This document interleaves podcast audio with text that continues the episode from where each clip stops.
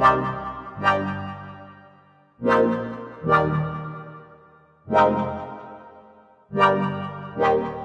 C'est le Nightcast by Déborah, nouvel épisode, nouveau sujet et donc nouvelle actualité. Je suis contente de vous retrouver pour un moment de discussion sur le monde qui nous entoure. Avant de démarrer la conversation du jour, j'aimerais prendre le temps de vous rappeler qu'en ce mois de février, c'est le Black History Month, en français le mois de l'histoire des Noirs. C'est la période de l'année où l'on commémore l'histoire de la diaspora africaine. C'est le moment pour ceux qui ne connaissent pas notre histoire, d'apprendre des choses et la semaine prochaine, je reviendrai sur quelques faits de l'histoire de l'homme noir. En tant que femme noire, ce sont mes racines et j'ai à cœur de vous partager cela. Mais avant ça, retour sur le fait d'actualité du jour et les problèmes de santé d'Olympe, créatrice de contenu.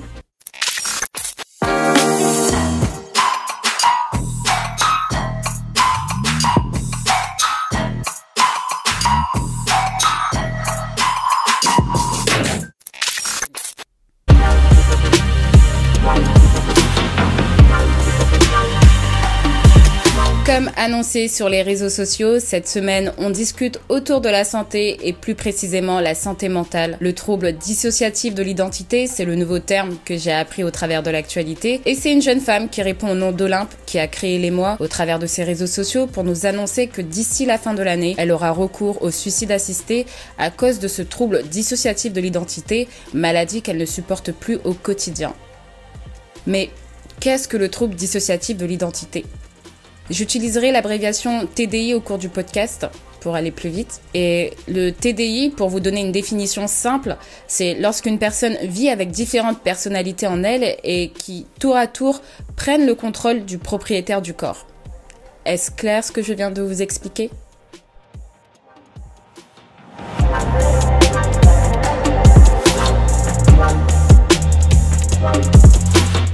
C'est une situation qui est rare, du moins peu évoquée dans la société, et au travers d'Olympe, on a cette possibilité d'entendre parler de cette maladie et de comprendre de quoi il s'agit. Selon certains chercheurs, ce trouble est dû à des traumatismes vécus avant l'âge de 7, 8, 9 ans. La majorité des personnes atteintes de ce trouble affirment avoir été maltraitées et souvent elles expliquent avoir vécu des agressions physiques et sexuelles durant leur enfance. Et dans le cas d'Olympe, elle explique au travers d'interviews ce qu'elle vit et c'est là que j'ai commencé à comprendre, surtout à prendre conscience de ce qu'elle vivait et de cette maladie perturbante au quotidien.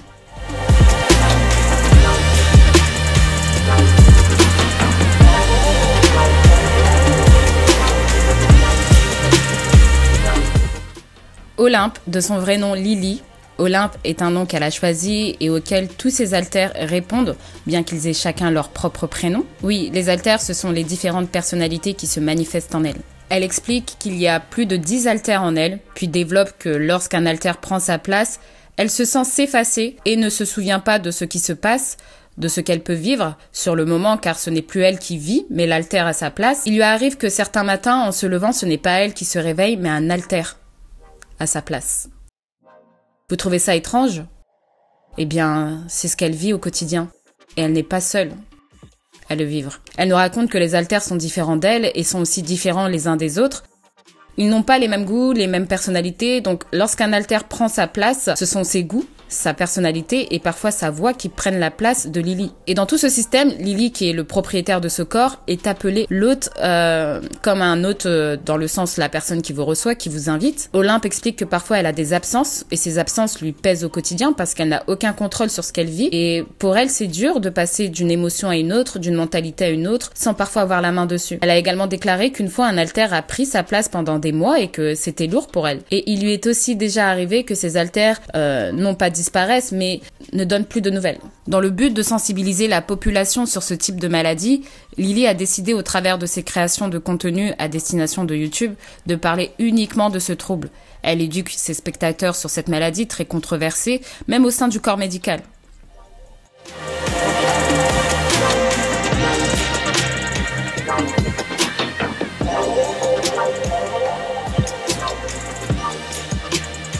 La controverse principale oppose deux idées.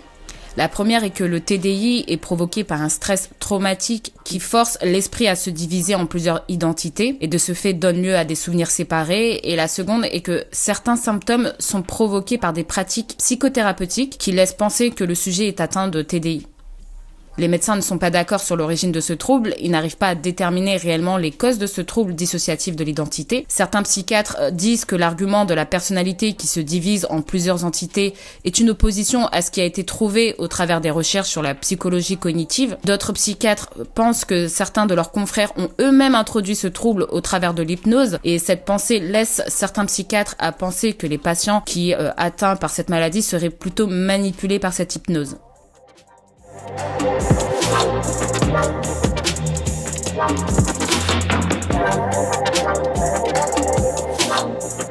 Beaucoup de psychiatres ont réagi sur ce trouble, d'autres ont réfuté la thèse du traumatisme et affirment que les critères de diagnostic sont vagues et font que le TDI ne peut être diagnostiqué avec précision.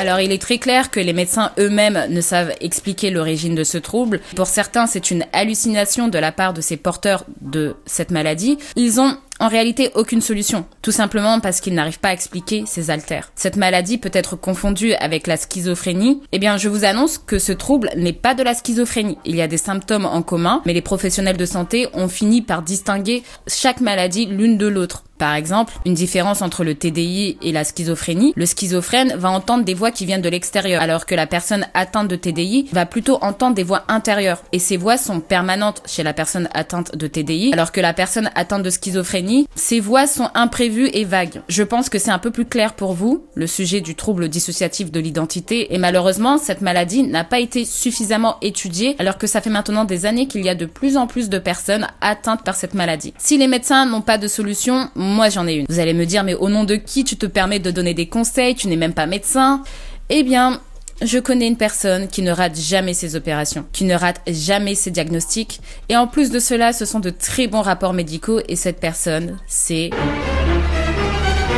C'est Dieu et là, vous me dites, mais qu'est-ce qu'elle raconte? Cet épisode dépasse l'entendement de l'être humain. On vient de le voir, les médecins n'ont eux-mêmes pas de solution. Certains doutent de ce que ces personnes peuvent vivre et pensent que ce sont des hallucinations, sauf que Olympe fait preuve de sens. Elle a été diagnostiquée surdouée. Cette jeune femme, quand elle parle, elle respire pas la folie. Lorsque j'ai vu cette actualité en tant que croyante, j'ai tout de suite été interpellée. Je n'ai pas lu l'article euh, dans la chair parce que ce n'est pas une affaire de chair. Ça se voit clairement et n'importe quelle confession religieuse serait d'accord avec moi. Pourquoi je dis cela? Tout simplement parce que Olympe décrit des symptômes de maladie spirituelle. Et la seule personne qui peut la guérir, la délivrer de ses altères comme ils aiment appeler cela alter, c'est Dieu.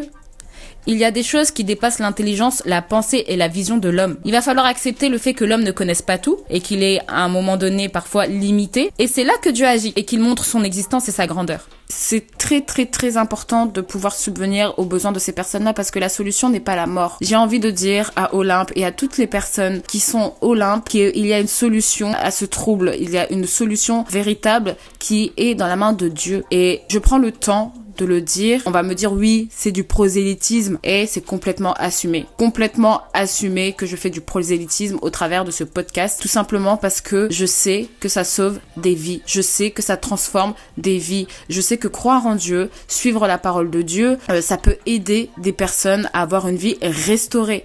Dire la vérité, ça les met mal à l'aise. Un épisode bien propagande de Dieu et c'est ça qu'on aime. On se retrouve la semaine prochaine pour un nouvel épisode. Réagissez aux épisodes avec le hashtag Nightcast by Deborah sur Twitter. Suivez le Nightcast sur Instagram at Nightcast by Deborah. Et à la semaine prochaine. Bye bye